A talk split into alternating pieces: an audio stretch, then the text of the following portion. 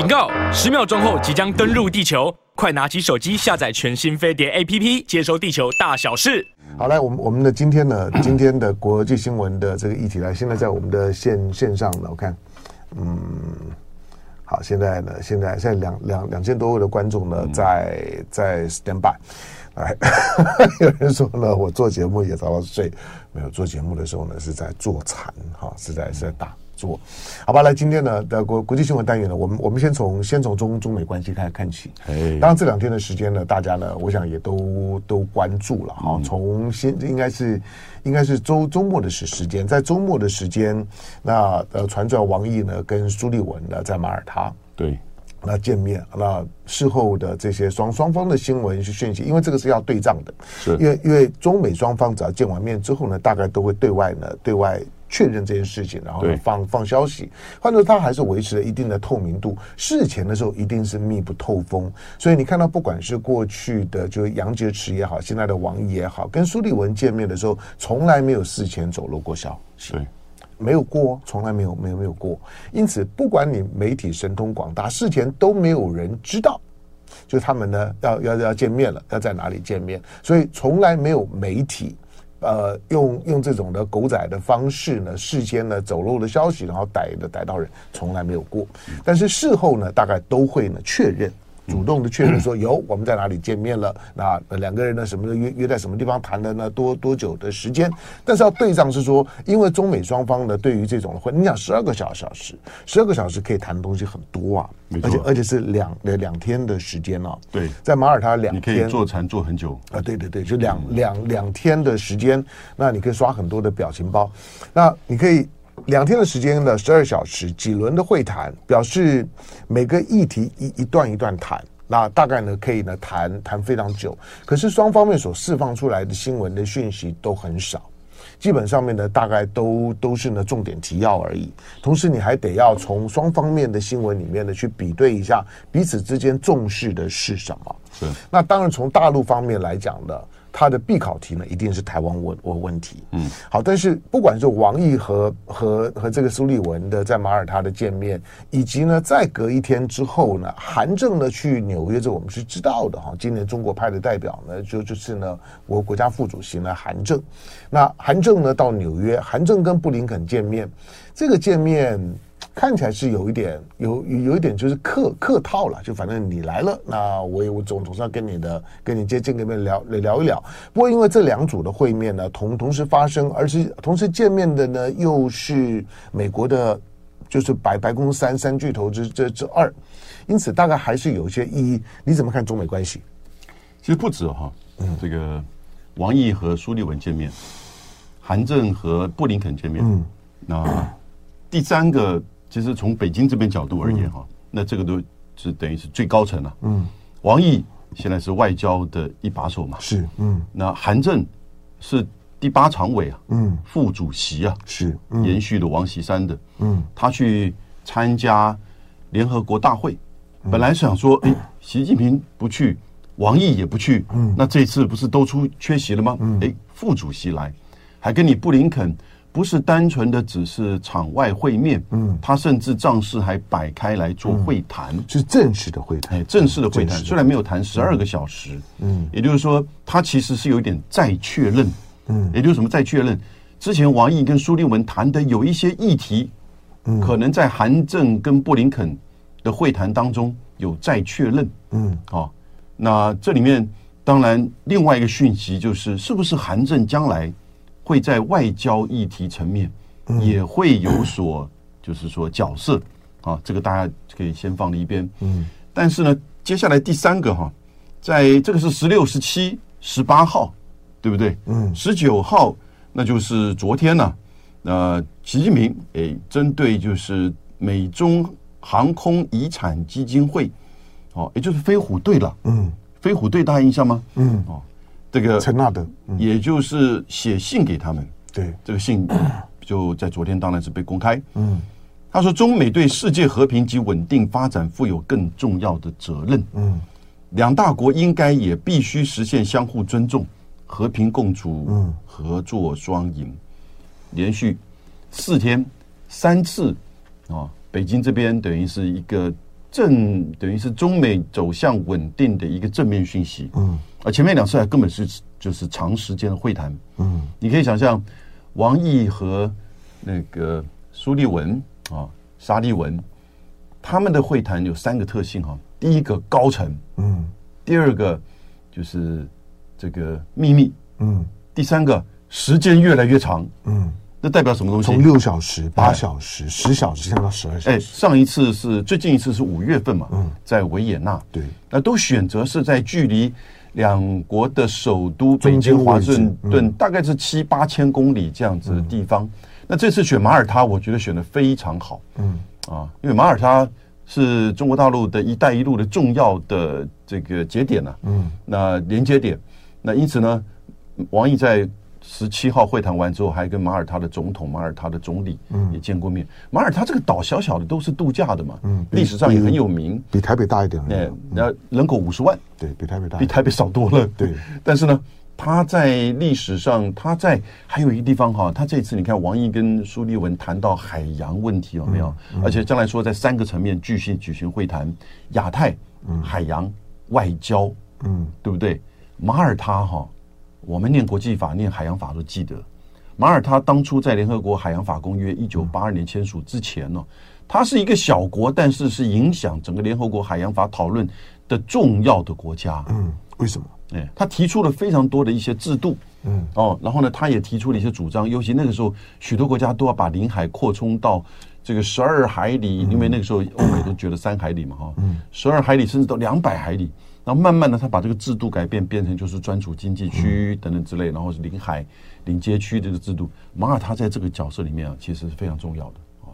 所以呢，这个国家当然呃就更具有中立性，嗯啊。然后呢，这个至少从北京的角度啊，就对他更信任，嗯啊。那当然，美国没有什么不信任马耳他的嘛，对不对？所以也就是选择这个地点，然后呢谈了这么长的时间。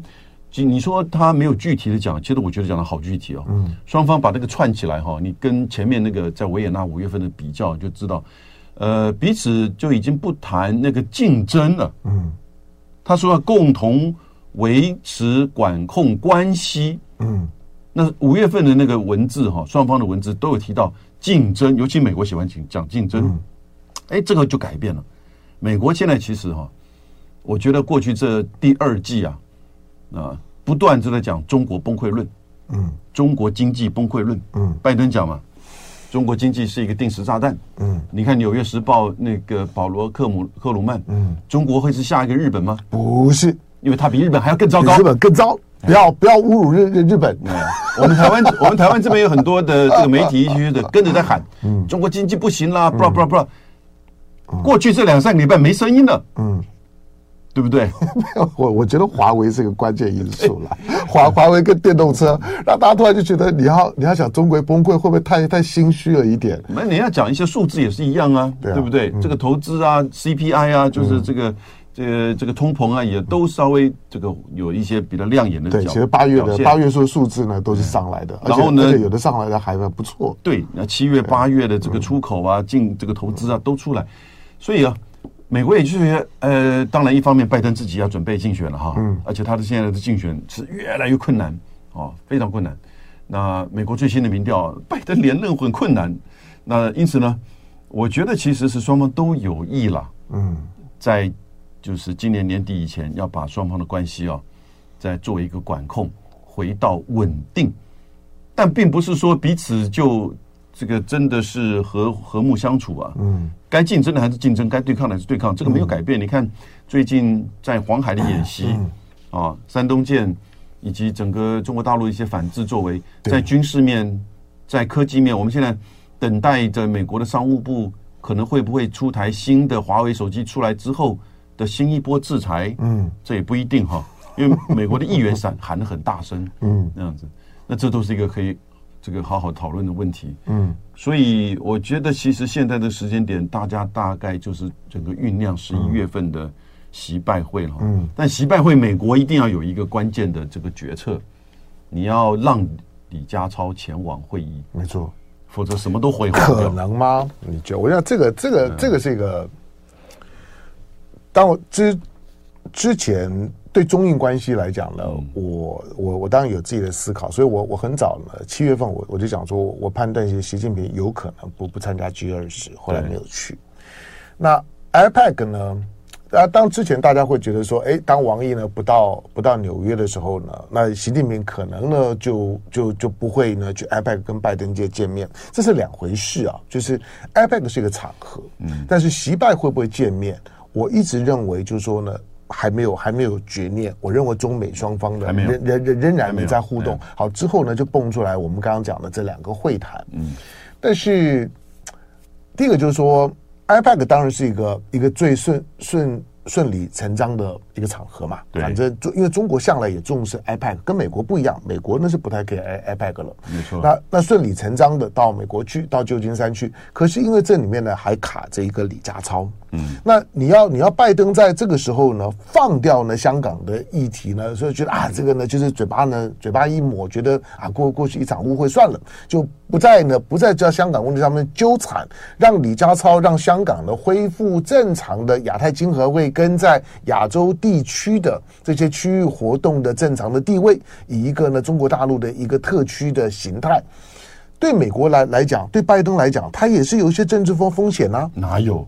没有吗？不会有，所以他只要嘴巴嘴巴说好，那就让李李家超来，就就就来了，是没错。真的能不能乐观？我我，我真的觉得就这么简单。嗯，三个因素，第一个，他根本还没有发布说禁止不邀请李家超嘛。嗯、对啊，是啊，这个讯息只不过是美国国会里面的助理传出来说，行政部门有在谈到可能不会让邀请李家超。嗯。仅此而已。嗯，那这个东西所谓的国会部门的助理，那一定是共和党。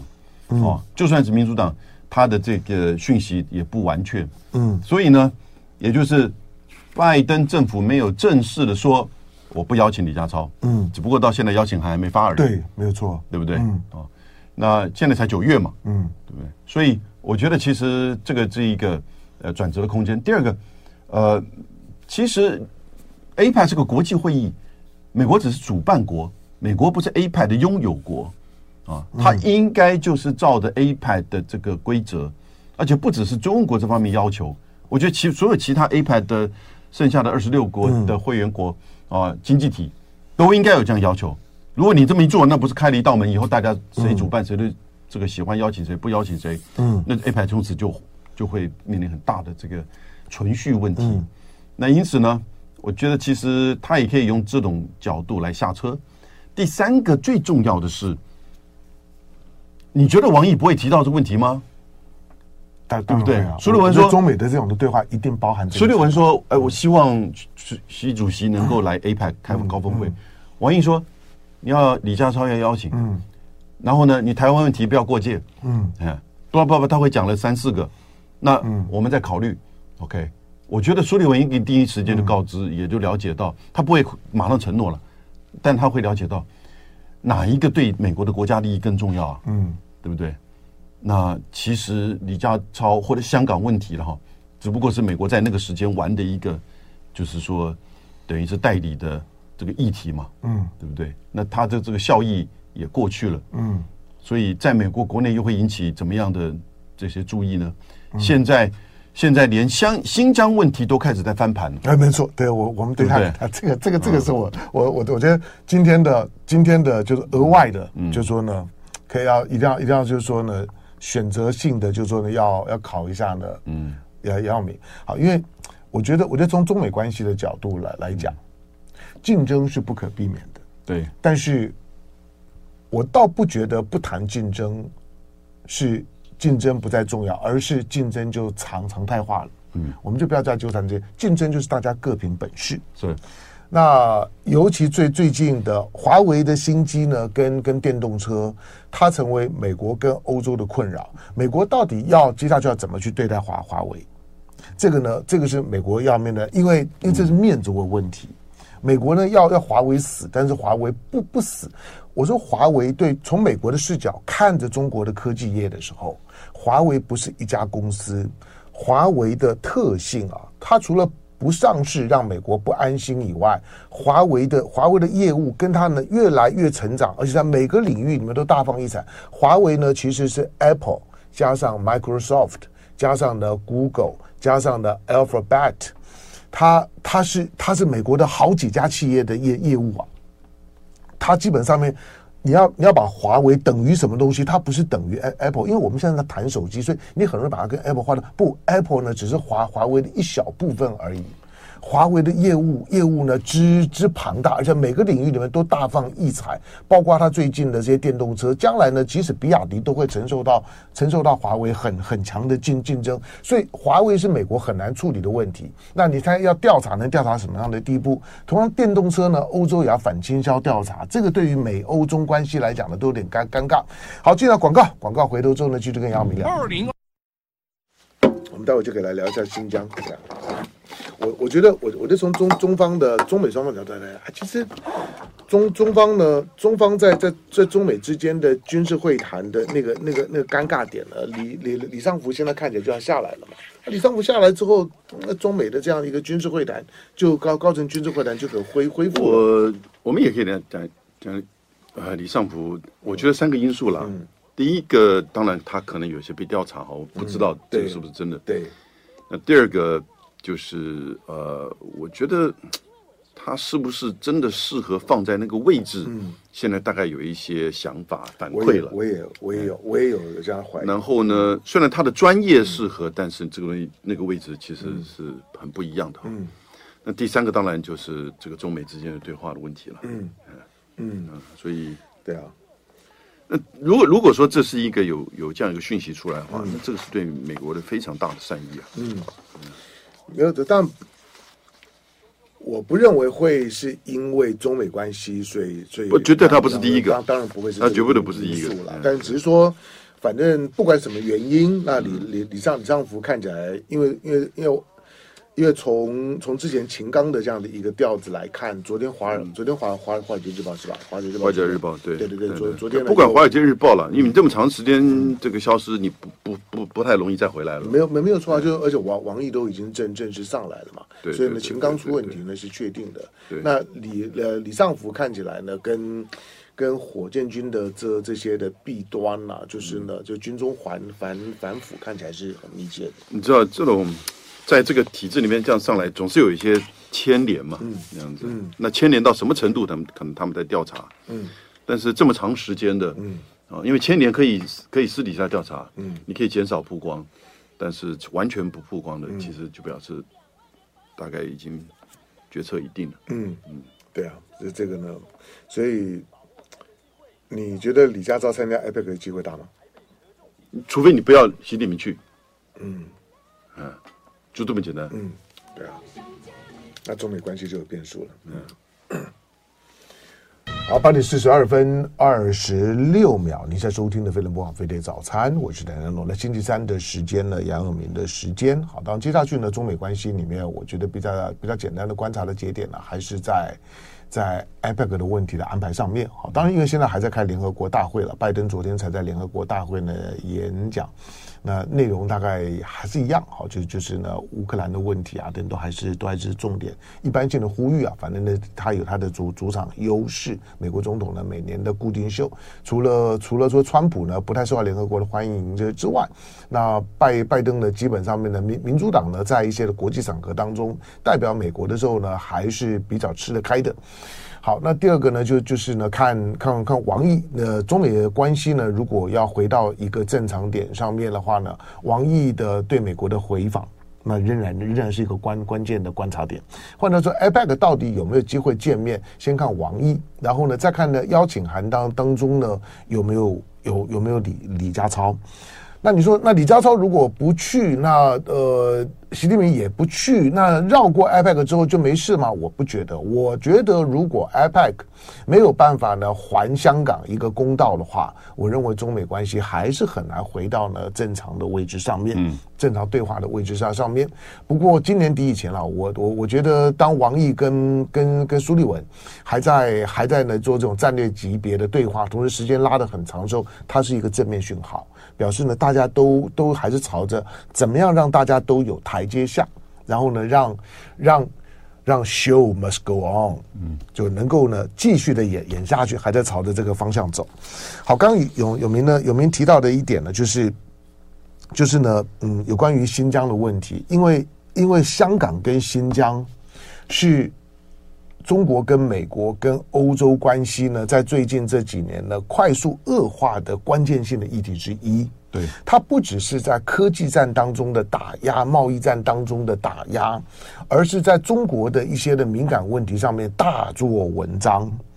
那新疆呢，从那个新疆棉开始呢，大大做呢，就是新疆的，就是说种族灭绝。好，那那这个呢，种种族灭灭绝呢，这帽子一套了之后啊，就是。你要知道，这种这种帽帽子这么高的帽子一套了之后，大部分的工商企业啦、观光旅游啊，基本上面呢就就就就是没有办法进进行了。好，那这个呢是以欧欧洲为主要的发动点。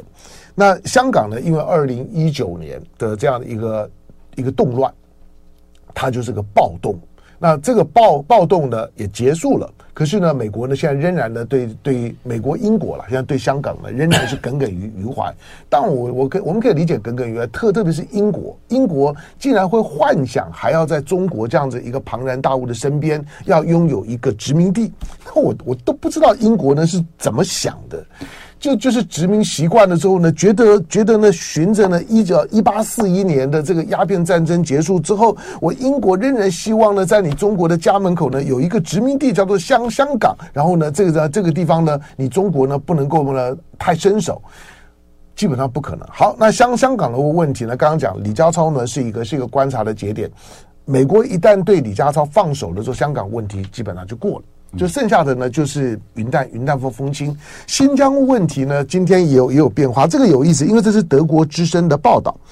那德国之声报道说呢，瑞士的就是说呢，这个苏苏黎世报九月十一号，他发表了一篇文章，但我我们没有注意到这这篇文章了，因为反正媒媒体太多了嘛。不不，它是德语文章。对，德德语文章，我们平常平常不会不会注意到他们，但是因为德国之声报道，为为什么？因为这篇文章呢，引起了非常大的回应。那这篇文章呢，九月十一号，那发表呢，德国的一个杜伊斯堡艾森大学的资深教授啊，叫做呢托马斯海贝勒，以及德国呢图宾。跟大学的中国中心主任的教授呢，叫施涵伟，两个人呢联名呢发发表的这个这个就是说文章，这个文章叫做《走出仇恨和愤怒》，在成功打击恐怖主义和伊斯兰主义之后，中国政府希望新疆局势恢复正常。那个标题之长哦，我都有，我又看到了中国的什么文文件了。嗯，但这篇文章出来了之后，哎，仔细看一看之后，那不得了，就是。在一个，而且这这这两位教授以及这两所大学在德德国还是很有品牌的大大学，是，所以发表了这个文章之后，经过了几天的酝酿，看起来不不不只是海外的维吾尔团体，而且大家会觉得说，哎，德国终于呢开始对于新疆问题有一些正面评价，因为这件事情还关系到什么？你知道新疆问题呢？西方在炒作的时候，第一个呢出来说我不我不走的是谁？是 Volkswagen。Volkswagen 的新些新疆厂，Volkswagen 说我没有要走哦，你们你们你们怎么炒炒炒作是你们事事情？新疆的，我看到他特别强调就是说我在新疆我没有看到什么什么什么虐虐虐待的这些的这些的劳劳工，也没有看到什么种族灭绝。Volkswagen 呢是这样讲的，但这篇文章出来之后，为什么引起轩然大波？他不是正面看待了，嗯，他是事实呈现，对，嗯。我们这些内容的事实，我们讲了多久了？没有错，对不对？没有错。也就是说，当全球的西方媒体是以种族灭绝来去看待新疆问题的时候，嗯、他只是提醒大家，你不能忽略掉，在到二零一六之前，嗯、其实二零一六之后还有的新疆地区，甚至影响到全中国的恐怖攻击事件。嗯、那他就提到，二零一六年的时候呢。极端主义的维吾尔人在伊斯兰国，还记得那个时候，美国在伊拉克、在叙利亚，嗯，哦，连俄罗斯、土耳其都进兵。嗯、对。伊斯兰国这个问题，大家还有印象吗？IS 了，对啊，IS，嗯，他们计划将汉族人淹没在血海中，嗯，因此呢，在阿富汗跟巴基斯坦的基地招这个招募南疆的年轻维吾尔人作为战士，嗯。啊，这些都。这些其实过去在许多的记录当中都有提到，嗯，连美国都知道。那一直是到了二零二零年的时候呢，美国那个时候庞佩奥，嗯，才把新疆的东突厥那个运动组织，嗯啊，从二零一一年美国发生就是这个。呃，二零零一年了，二零零一年是九幺幺九幺事件之后，就一直把它摆在恐怖主义的名单里面。美国的国务院对，结果呢，庞佩奥把它拿掉了。二零二零年的可恶啊！而在这个记录显现，二零一六年，事实上他们的组织还跟 IS，嗯。美国在 IS 在叙利亚打 IS 战争，还一直打到二零年二一年。美国可以反恐，中国不可以反恐，这太奇怪了。中国大陆在就是你看，从北京到云南许多的这个地铁的这些恐怖攻击事件，没错啊。所以这两篇这两位学者哈，拿拿着大大刀在云南的云云云南的这个火火车站这样子砍杀，那个死伤惨惨重啊！云南云南最近大大陆的那部华为支持的拍的那那那部影集叫叫什么？把云南拍的多美啊！结果云云云南的云南的旅游大大爆发，大家呢慢慢的把之前的那个恐怖记忆给给清洗掉了。我我的核心问题就还是那个，就是说美国在全世界反恐这么积极，中国不可以反恐吗？这篇文章其实就是回到这个点上面。你难道不了解美国的双标吗？那那当当然是啊，但但但是还还是要讲啊，你还问这种问题？所以你刚你刚刚讲讲讲的对啊，我说他不是正面看待，而是回到事实。对，或者说，其实他的作者我觉得蛮平衡的哈。他说他自己没有受任何的限制，他自己安排行程，他就到那边去走访，然后他们去新疆见了很多人。嗯啊，他说他当然不是怎么有意识的来做全面的调查等等之类，但是他作为一个就是学者，然后呢，完全的自我安排行程，看了这些东西。他说最早当初的时候。呃，就是二十世纪刚开始的时候，贫困、失业、宗教活动受到限制，然后呢，加上了一些就是说极端主义的介入，使得的的确确在那边的族群的问题跟关系啊是比较紧绷的。因此呢，就发生到从中东一直延伸过来。你看，连美国都受到九一一的这个攻击了，对不对？那从中东的这个恐怖主义极端的伊斯兰教运动，当然也扩散到其他的这些穆斯林，南亚地区。东南亚地区，嗯，那个时候更多啊，嗯，在马来西亚，在印尼，连新加坡的反恐组这个单位我都去参观过。那个时候，全世界只有一个概念，就是反恐，嗯，对不对？那你看，美国在反恐里面还可以去做黑牢。对不对？嗯、还可以去做行球，没错，还可以把人不要放在美国，放在波兰，放在泰国，嗯、放在关关塔那摩，嗯，关塔那摩，对不对？古巴外头，嗯，一切都被合法化，因为这是一个挑战正义、挑战我们稳定生活的恐怖这个活动。嗯、那现在在新疆，他也说，在当初最早时是有这个情况，然后呢，就开始不断的发生这个整个中国，尤其新疆地区的恐怖攻击活动。到了二零一六年开始呢，他是说，也许是。稍微比较严厉的这些作为，因为你要知道恐怖组织哦，它不是你一个人抓到之后，嗯哦，哎，你就可以拉出一条线出来。No no no no，它是完全单向的这种细胞作业的，嗯，对不对？所以也就是你如何去面对恐怖主义的防范呢，是一个非常全世界都是很头痛的问题。那当然，他说其实以现阶段。特别在二零二零新上来的，就是二零二一年十二月新上来的新疆自治区的这个党委书记叫马新瑞，马兴瑞，嗯，他就开始在恢复整个法律，蔡正元的好朋友，法律的制度化，然后那个下我们下次问他，他 教育医疗就现在开始，新疆人慢慢的感觉到其实生活是比较稳定，然后恢复到正常。那这篇文章啊，结果。这个德国之声，你要知道，德国之声会报道这种文文章，因为它如果停留在不太寻常啊，它如果停留在德语世界，它的影响力其实是有限的。但是呢，他被德国之声报道出来之后，德国之声是非常反中的，嗯，断导出来之后呢，我觉得它就有全球的效应。然后呢，当然德国之声嘛，它就底下就引了好多人啊，包含我们都熟知的一些人啊，那郑国恩呐啊等等之类，说啊，这个就是呃这个种族灭绝，嗯，但是。都没有去否认到他们这两位学者本身的自主性，啊，以及他们所谈到的一些新疆情新疆情况的改变，还有恐怖主义的因素，嗯，对不对？都没有否认到，最多的否认就是，哎，他们是汉学家了，嗯，怎么懂国际政治？那你们哪一个是在这国人是宗教宗教家好吗？他他根本就是个传教士。是啊，这个香龙懂国际政治都比我厉害了，对不对？所以呢，其实这是一个哈，嗯，呃，我觉得稍微全世界开始比较正确的去面对，从新疆到香港，所以回到刚才的香港的李家超，如果美国这次强硬的要拒绝李家超，那你就是在香港问题上跟中国一路走到黑，嗯，就回不来了。没错，哦，没错。那因为我刚刚讲到嘛，你没有你没有这个权利去禁止他，你是主办国，你不是拥有国。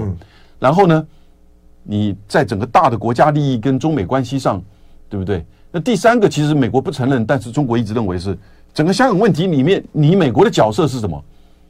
你造成了多少程度的混乱？哦，这个问题当然。我想在北京里面是很清楚的，但是呢，美国自己也很了解，CIA 嗯，一定很了解。所以这个问题，如果你还是要用禁止李家超来，而使得习近平无法到 APEC 来跟你举行这样的会议，在接连续过去这四天三场的，就是两场会议一场这个发言，都希望北京都希望改善关系，走向稳定。美国也开始这样正面回应的时候，美国之前还派的四个部长都陆续到了北京。你现在因为一个香港问题，好。连新疆问题都有人在呈现事实了，嗯，那我觉得，因此我判断，美国会让李家超去，嗯，我也我基本上也是朝着方向思考。我这这这这篇文章哈，我。我我知道跟杨耀明的看法不一样，就是他不只是陈述事实，因为因为这篇的文文章呢，它后面是有一些的对于德国跟欧盟的政策性的建议。嗯，我把我把那个文，因为他他他翻成英文，然后再翻成中文啊，我觉得比较容易容易让大家懂。他里面谈到说，这两位作者呢，他们谈到从维吾尔人那里，他们说他们就在在新疆各各地走，他们没有受到任何的一些限制，也没有官官方去呢限制他的行程，他就自己走。那这一走呢？他所也可以说在新疆的旅游记记录了。那那在之后呢？他们自己做了访谈。他们说他跟维吾尔人那边呢所所所得到的 feedback，他说中央政府发起的现代化建设，比如改善教育啦、医疗啦、就业，显然受到维吾尔人的欢迎。那他们说呢，在打击恐怖主义高峰期的时候所设立的各各类的营地。他没有用集集中营哦，他他各类的营地，他只用 camp，他没有用 concentration camp。那已经大部分都被解散。过去几年提供的大部分有关于新疆的发展文件，持批评态度的那位呢，在德国，在欧洲，一个人几乎呢就决定了欧洲人对新疆看法。那个叫郑国恩的，在最近发表的一篇文章当中，他是个德国人呢，哈，对，他不是中国人。对他，他的虽然名名名字看起来国恩家家姓，不过他是德呃德国人。好，那这个作者后面他们有有提到建议，他他说他说他们考他们这个考察团没有发现对维吾尔语言和文化的普遍歧视。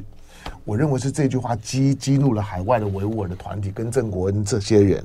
然后他说，如果新疆人权继续可验证的实现正常化，欧盟应该重启对话，并重新考虑因新疆而对中国实施的制裁。